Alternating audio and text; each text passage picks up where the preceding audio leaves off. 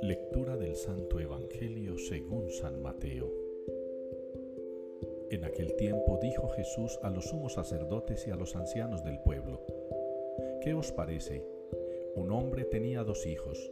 Se acercó al primero y le dijo, Hijo, ve hoy a trabajar en la viña. Él le contestó, No quiero. Pero después se arrepintió y fue.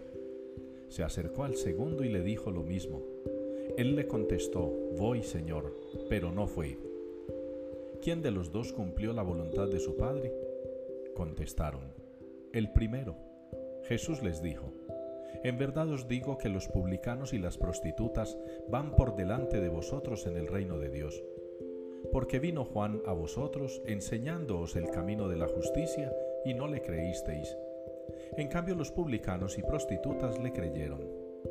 Y aún después de ver esto, vosotros no os arrepentisteis ni le creísteis. Palabra del Señor. El afligido invocó al Señor y Él lo escuchó.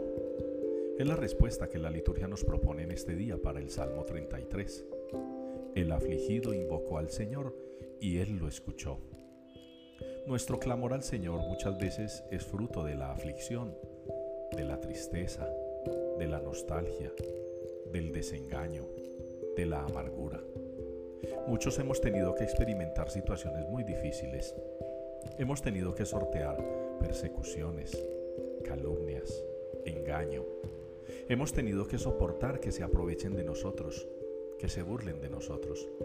Hemos tenido que soportar que nos engañen, que nos pisoteen, que nos hagan la vida difícil y complicada. Esa es la aflicción. Y el Señor nos escucha si lo invocamos. La humanidad también se encuentra afligida hace mucho tiempo, afligida por el pecado y por la maldad, afligida por el demonio. La iglesia también se encuentra afligida muchas veces, porque incluso dentro de ella hay muchas personas que se dedican al mal, que se dedican a cultivar su propio bienestar, aplastando a los hermanos, pisoteándolos. Quizá son una figura actual de lo que eran los fariseos, los sacerdotes, todos esos nobles, religiosos reconocidos y dirigentes de la fe de aquel entonces, de aquella época.